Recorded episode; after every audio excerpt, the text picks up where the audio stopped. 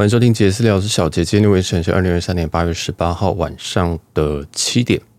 那今天录音时间是礼拜五哦。我这个终于，我是上周去曼谷，结果我红到现在终于就好了，总算啊。那这个还是有一点鼻塞，所以请大家见谅。那这一集是我们小杰大哉问的第二集吧？啊，应该是小杰对，反正就是讲简单，就是我们 Q&A 的环节。当然，这个 Q&A 的环节呢，就偶尔大家都问一些很技术性的问题啊。其实这个环节，我希望大家问一些很无聊的问题啊啊，例如说，呃，你怎么看待这个？你怎么看待这个镭射印表机要买什么样子的？哦，总之是就是一个很很跳的问题，或者是问你说，哎，小杰，你觉得什么时候要换工作啊？或者说，你觉得小杰，你觉得这个三十岁要存到多少钱？我觉得这种其实废话是我比较想聊的，因为嗯，节目有时候有点太严肃，有点太知识性啊。最近有人形容我的节目是知识性，我超级害怕这几个字的。但呀，就是想要有点生活感，这样好。那这个就没关系啊，就我们还是有很多人都问一些很技术性的问题，那我们就一样，这一集就是小学大再问第二集。那之前有人，我应该说我自己有不断的推荐大家买这个维珍大西洋航空的里程哦。那维珍大西洋航空，我忘记那两集哦，大家可以去看前面看一下这个 VS 啊，或者维珍大西洋航空的代码。那这个。我一直都在推荐这一家，因为这家真的是蛮香的。那我也不敢过度的推，因为有时候就觉得过度推好像好像我自己的票会变少，因为其实票真的有变少。那有人就真的是听了，然后就问说：“诶，他自己没有累积过这个维珍的里程哦，那官网是不是直接不给买？”答案是对啊，答案是对。其实他们维珍有一个小小的问题，就是说你必须要先累积过维珍大西洋航空的里程，你才能去买。那有人想说：“我根本就没有搭过。”那当然，你有一种就是直接你搭你，假如说你最近有搭一次华航，然后你是现金票，你就直接丢丢过去，然后把累积的里程丢到维珍里面去，这是第一种。那第二种的话，就是大部分人会用，就是你去把你的万豪点数转进去哦，就是万豪的，就是饭店的万豪，因为饭这个万豪点数真的是非常非常的通用啊，它它可以直接转成这个航空公司的里程，这样，那你也不用转多，你就转个什么一千点进去就好哦，你就。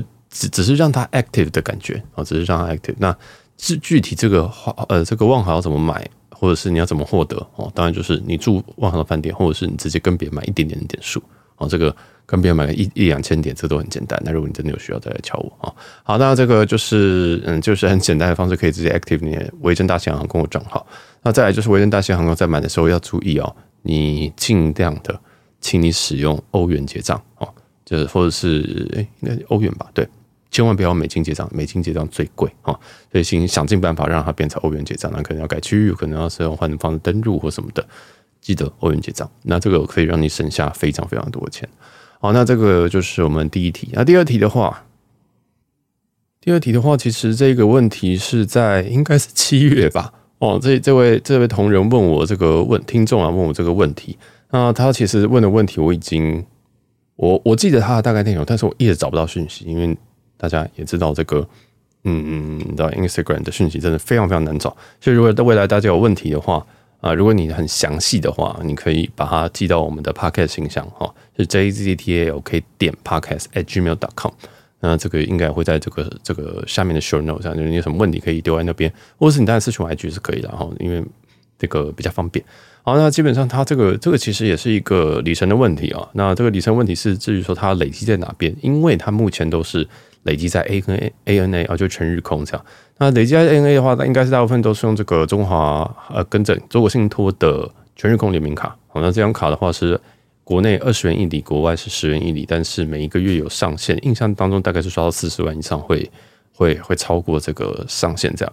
但他问我这个问题，其实他们应该全家都累积这个全日空，但是他们常飞的就是。呃，可可能以前会用全日空去开这个长荣航空这样，那这也是疫情前大家最主流一个做法。但是因为现在已经疫情后了，哦，应该说疫情中到疫情后，其实这方面改变也非常多，所以他就想说，诶，他需不需要再办另外一张卡，或者是把这个重心放在另外一个篮子里面？因为他自己的需求是他可能会跟家人，或者是跟不确定是另外一半还是什么，反正就是有一个另外一个人要一起出去，那有可能是两个人，有可能是四个人这样子。好，那我就询问，就是我这是他的使用情境啊。那么这个也算是一种小见解哦，就是它现在有这些航空里程，然后还有这些联名卡，然后建议我会怎么样累积。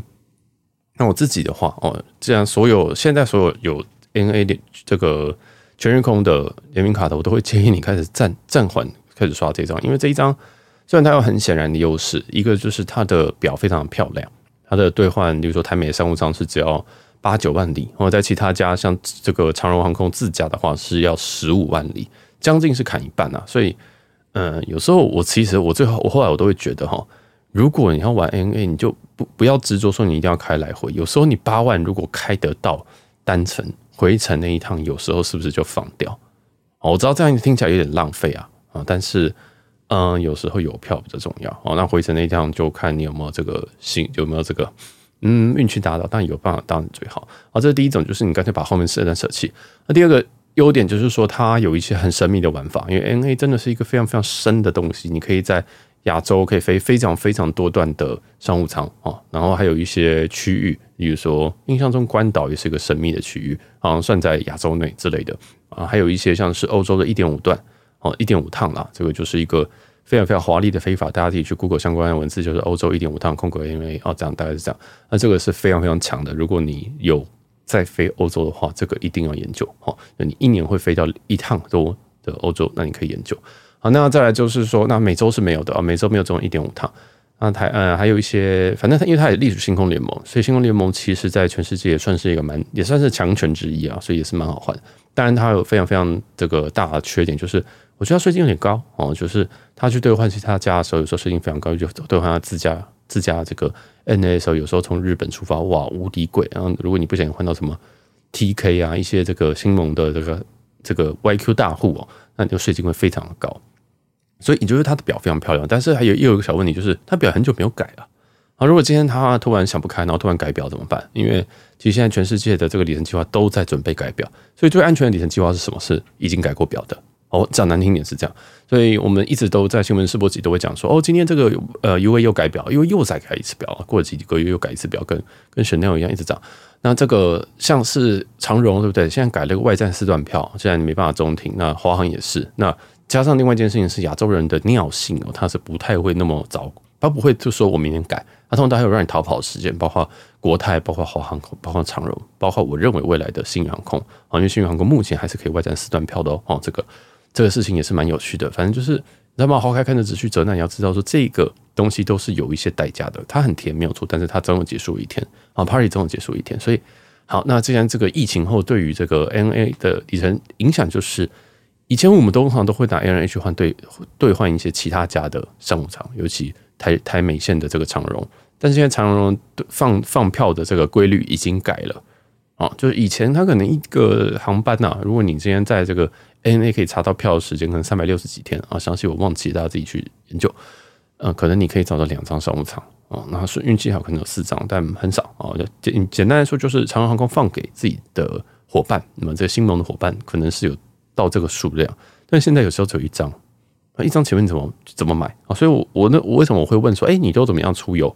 因为如果你今天跟我一样都是一个人出游，而且时间相对弹性的话，那 ANA 还可以。但如果你今天哦，你要两张以上，好，对不起，那你可能 N A 要稍微收手。什么是稍微收手的是说，你有时候你可以用这个 N A，因为这毕竟表还是漂亮，你可以换一张，然后再用长荣自家再去换一张，对不对？如果你这一趟是打算换两张的话，所以大家懂那个意思吗？现在其实你要对里程计划非常非常的灵活，因为如果我们以这个长荣的台美商务舱来讲。其实最放票最多的就是长隆之家啊，长隆之家已经不太放外加的票了，已经放非常非常非常非常少。那除非你今天真的是开票那一天，就是例如说，假如说它是三百六十天哦，那一天就就是就是可以开票啊。讲讲，今天是八月几号？今天八月十八号，那有可能你最你现在可以开到最远的那一天，可能是明年的八月，我随便乱讲哦，十四号了。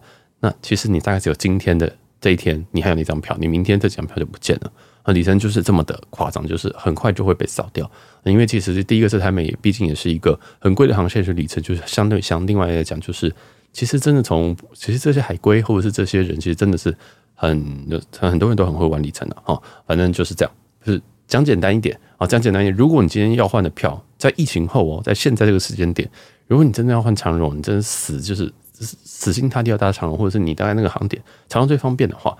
那我真的觉得你现在干脆去累积长荣，我真的认真这么这么想，因为我知道这个在长荣改这个外站四站票之后，就是没办法中停这件事情之后，那有些人就退坑什么，那我觉得没什么好退的哦。他们现在真的，如果你是长荣粉的话，那他们家绝对他他们家的商务舱绝对是使用他们自家里程最好。那外加不管是 AV，不管是 AEC 还是有加拿大航空、哥伦比亚航空、新航跟这个全日空跟 UA，其实放票都不多啊，都是不多。好，那我们这边讲的长程线啊，我们这边讲都是长程线。那如果短程线的话，那短程线其实也是一样啊，其实其实短程线的自驾优势还是非常明显，但是短程线的自驾放的稍微多一点点。所以，如果你在 last minute 常常会看到一些票，好，就是说 last minute 就是说，例如说后天要出发，今天大概都可以查得到票，大概一周内你都有机会赌到票。所以，呃，我非常非常常买这种 last minute 票。第一个，我会用比较好的兑换标准去换，例如说我可以用 N N 去换，我可以用这个呃哥伦比亚航空的这个里程去换，或 AC 我去换一些，例如说台北飞东京这种松山羽田的线，那可能只要一一一万出头里程，对不对？那可能一可能一三可能一万三左右。啊，但是如果你要长荣自驾，这个经济舱可能要一七五零零哦，就是会多个大概三二三十趴。虽然位置很多，但是因为它并没有赶尽杀绝了哈。这个长城线比较明显，我们对，所以这个就提点到这边。就讲简单一点，如果你的票你所需要，你每次出行的票都可能需要复数张的话，我会建议啊，像他这个 case，这个可能全家可以开始开始移向说，你可以可以申请一些长荣的联名卡这样。那其实我那时候我也跟他讲说，其实你就申请旅人卡，就是旅人卡就好了。因为这个我一直都很推这张卡，就是呃汇丰旅人卡，汇丰旅人卡可以转的对象是太多啊，真的是太多，而且很多的这个点数的价值真的是都挺高的。你今天长荣换不到票，你可以换华航，你可以换，比如说 Flying Blue，当然他们价值可能没有到那么的等价。那甚至还有这个土航哦，其实有很多很诡异的航空公司。我觉得汇丰旅人卡都是我我闭着眼睛推的，就是我今天你不知道换什么好，那你就是就是汇丰旅人卡这样。对我我自己是这样子哈，因为其实每一家这个里程价值哦，有人可能零点三，有人可能零点五，像华航跟长荣现在都大概在零点四九到零点五二之间。那其实这个是一个估值而已。如果你能换成票，那可能这估值也是不太一样的。哦，那刚刚那个只是单价，只是在市场上面买卖的价格。所以我觉得弹性有时候是比较重要的。如果你今天把，假如说你今天这个年刷两百万，哈，假如说都是海外消费的话，你等于说你每一年会赚到二十万的全日空里程。好，我们就不要讲一些什么什么上限啊或什么的，我们就是用简单数学算。你每年刷两百万的海外，那你就是会有二十万的，因为十元一里嘛，你就会有二十万的里程。那其实你要想二十万里程，你每一年花不花得掉啊？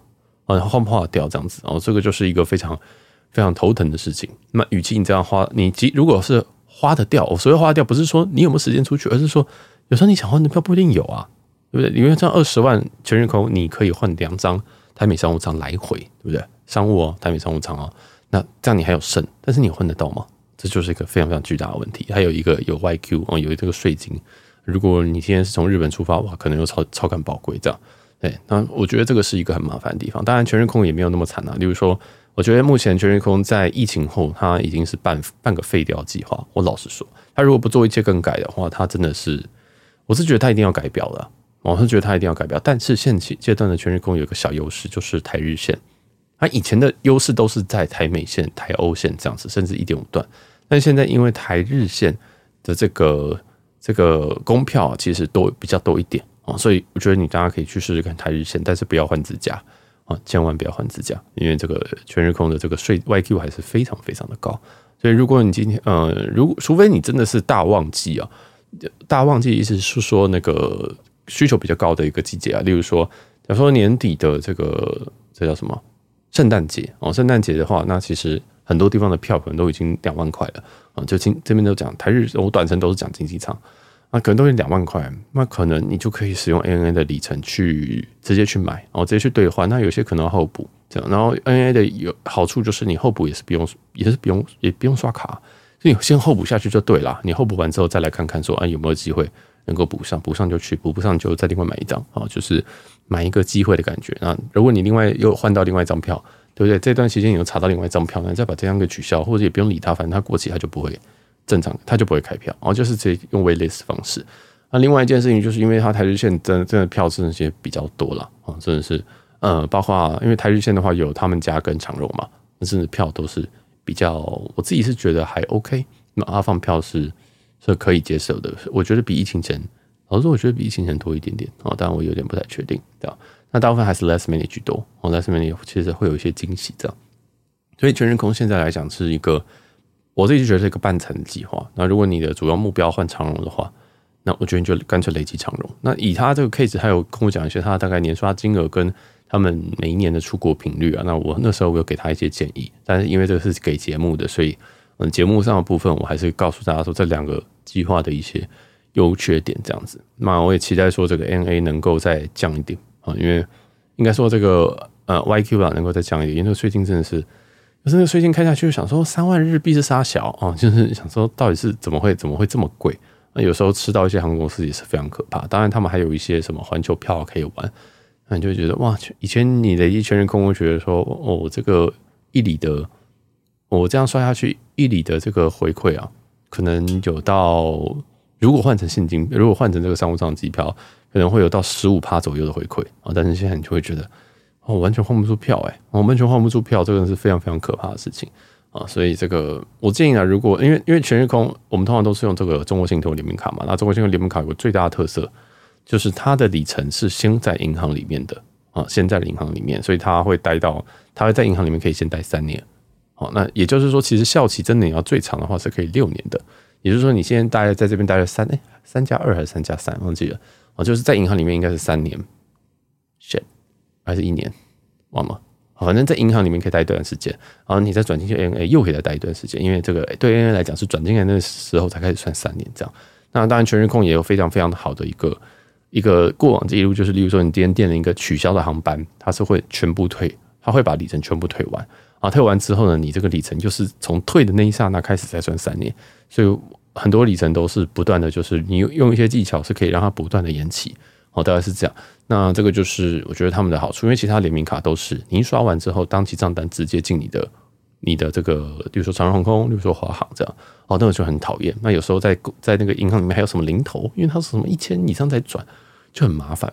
所以这是我自己对于这张卡，我觉得很很很满意的一个部分。这样，然后它的在这个信用卡的回馈啊，更是都长期没有改啊，所以我觉得这个很好。但是呃，全日空之后会不会改表？我是。我是抱持一个怀疑的态度，因为现在全世界都改标了，那现在真的全世界都改标，这样子。好了，那这一集就差不多先回答到这边。总之就是，如果你有什么呃相关的问题啊，不管是这种卡片的见解、里程计划的选择，或者是嗯、例如说你可以告诉我，像里程计划通常就是你告诉我说，哦，或信用卡了，你可以告诉你的年刷是多少，那你目标是什么？因为他其实有跟我讲说，他的目标可能是要一年要换一张这个长城线这样。然后我就会刚才说，哇，你长程线要四张，那是什么可怜的代机啊？哦，你就是你要用 ANA 去换四张，当然理论上你只要什么八万乘以四，你就要每年年有三十二万里程这样就好。但三十二万里程也要刷好几百万哦。哦，但是好，就假如说你真的刷得到，那那也是另当别论。但是重点是你换不到票哦，你要一趟直接换到四张是不可能。所以有时候要嗯要要取舍。那时候我也跟他讲说，其实如果是四张的话，你大概我会建议你一张。一张用全日空，或者是两张全日空，另外再用长荣航空去换，这样。当然呢，像长荣航空的好处就是，嗯，你基本上在市场上非常非常的好买哦。就是如果你有需要的话，那时候再买就好了，对不对？所以，嗯，那时候他的建最后建议就是，他还是会维持，就是继续刷 NA 这样，然后再考虑要不要继续刷长荣哦。我印象中是这样。那那时候其实我有跟他讲说，诶，你可以玩玩看别别家联盟哦，因为我我自己也没有很喜欢把鸡蛋放在同一个。篮子里面就星空联盟这样子，那就是其他联盟我觉得可以玩一玩。那最近 SkyTeam 真的有非常非常多有趣的计划可以玩，像 Flying Blue 跟 Virgin Atlantic，如果你是 base 在台湾的话，所以嗯，大家都就是我希望很多节目都有在介绍这些东西啊。那详细的大家就就再来问了，要不然这这个每一集都会变非常非常的深了哈。好，那就这一集的小姐大赛们第二集就到这边，然后这个系列我们还是不断增稿，你可以寄给我 email，可以丢给我 Instagram 这样。那我们会在这个，我我原本想做每一周做一个类似的 Q&A 啊，我们就是专门做 Q&A。那短的话，我可能会在某一集下面去回答。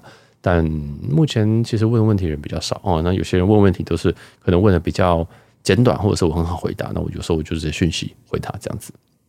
好，那哎，对了，那另外一个，既然都讲到里程，我们再讲一个好了，因为这个也是很多人问。就是阿拉斯加航空，因为我们之前一直在讲阿拉斯加航空兑换星宇航空嘛，那那几集流量，那几集流量非常好，感谢这个所有星宇粉的支持。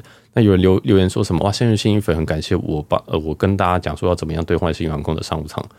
那我我老实说，其实有些我我不是什么机票达人，或者是我不是什么呃我不是靠这个流量吃饭，所以我不需要拿一些真的是很普通的 deal 跟大家说。那有些 bug 的票我也不会拿来跟大家说，因为。我也讲老实说，我大部分都贴的票都是我愿意买的票哦，因为像是这样。当然有时候我时间问题我没有办法去啊，有些 bug 那我不想事后再再当你的客服，然后再去说什么、这张票要怎么退，要退要多久，我觉得很麻烦。所以我给大家资讯，大家都要自己去负责，因为刷卡人是你啊，不是我，所以不要找我负责。但是像这有些像是这种阿拉斯加航空啊兑换幸运航空，这真的很香啊！我大概八月。八月初，嗯，其实那一天我马上就录了一集，因为我知道这个多香，所以大家真的要准时收听。因为，嗯，你听这个节目哈，如果有时效性，它就会很快的出。尤其我们一周三更的情况下，如果那一周突然有第四更，啊，又要么是我在抱怨生活，要么就是啊有一些呃比较有料的内容出现，或者是很紧急要告诉大家的事情，所以大家要稍微看一下啊，稍微听一下。嗯，这个当然阿拉斯加航空很多人都是呃最近才在买里程。那其实阿拉斯加航空的这个这个点数特卖，其实非常非常常在特卖，所以也不用紧张。然后那时我有跟他讲说，大概六十趴以上大家再去，加上六十趴以上再去买。那有些人迫不及待，觉得说我有五十趴，但是我很多幸运商务舱我可以买吗？可以啦哈。其实那几集我都分析。那我忘记那集有没有讲到，但是朋友一直在问说这个有没有嗯，他那个请问什么时候会入账？哦，那这边有一个简单的 DP，就是如果你的账号是没有创，没就是第一天创，然后马上第一天买的话。那你的审核可能要久一点。那他说有人说最久要到一周哦，或者是十天这样。那所以我不管，我觉得如果你未来就是你对里程有兴趣，你就先去注册一个账号。你先把阿拉斯加航空账号先注册好，跟我一样。像我阿拉斯加航航空的账号是二零二一年，但是我从来从来没有换过阿拉斯加航空的票。那我搭乘阿拉斯加航空，我也都是把这个所有东西都累积在日航或者是呃没就日航这样。所以所以很很有趣，就是我申请，但是我从来没有。所以那时候我买的。说隔天就入账，那是因为我早就已经申请过账号。那有人传说是这个呃，你申请账，你申请账号马上买的话会审核比较久。那如果这是第一件事情，第二件事情是，如果你今天是不管你什么时候申请的，你第一次购买，它所它所需要审核时间会比较久啊，这个是非常非常确定。如果你已经买过一次，那你下次就会很快入账。这是什么意思呢？这个就是我觉得，如果你对于这个里程计划有兴趣的话，你是可以可以先小买一点，然后你之后入账会更快。啊，那这个我也讲过，因为阿斯加航空年预计在年底应该听说会贬值，所以也不要买太多啊。所以这个就是一个有人说，那我到底要买多少？到底要怎么样？我我我我这样子值得换吗？还有或者是很常有人问说，那这样我这样买完之后，我下周入账，我会不会很久没有新宇的那张什么七千五七千五的台日线经济舱单程？我不知道哦，真的不知道。但其实。也没有人敢问我这种愚蠢的问题，但我也感觉到很多人想问我这个问题哦，所以呃，我不知道，我没办法知道，但我只能说，嗯，八我在第我在第一天发的时候，那个票是满满的，好像是满满的。第二天之后就有票就有在管了，嗯，所以票就在管，就是官方我不知道哪一方，我就知道这件事情，所以有锁一点票，它只是锁一点而已。好，那我所谓锁一点是说，可能原本是一个班机，有可能四个商务舱。哦，四个商务舱可以换，而且这四个商务舱是一一万五千里的商务舱，超级便宜啊！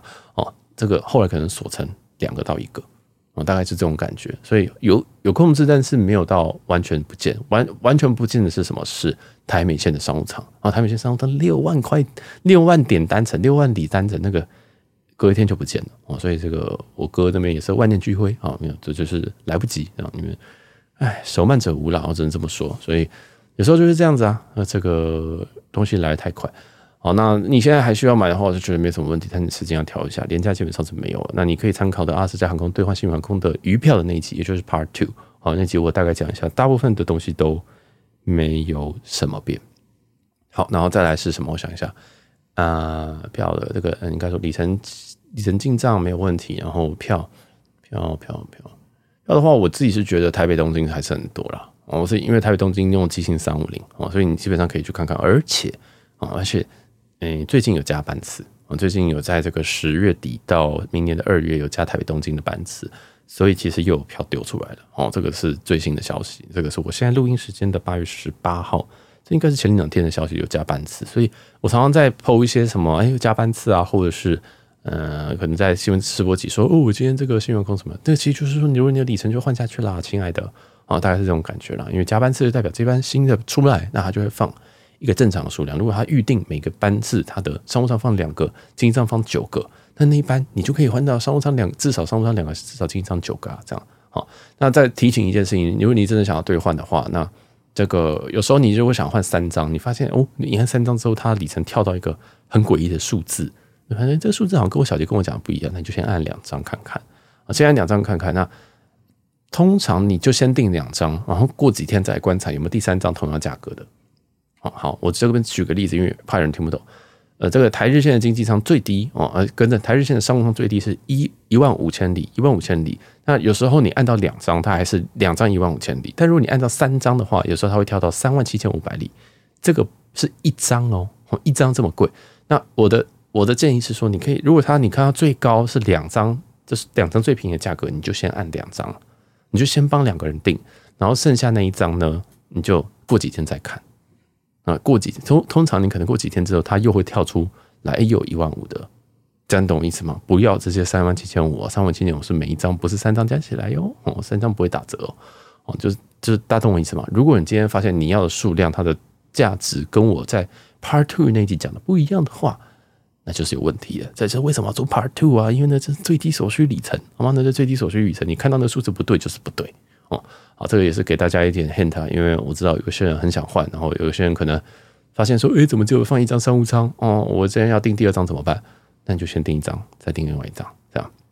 那如果有人说，那小杰，如果明天没有那个没有那个便宜怎么办？我也没办法，我也没办法，我只能这么说，我也没有办法。对，这个就是。很多很多东西都没有绝对的，然后这个很多东西都没有正确答案的。好，那就祝福大家换票愉快。那这节小杰大家问第二集就到这边告一段落。有什么问题的话，再问我喽。好，那我是小杰，我们下期见，拜拜。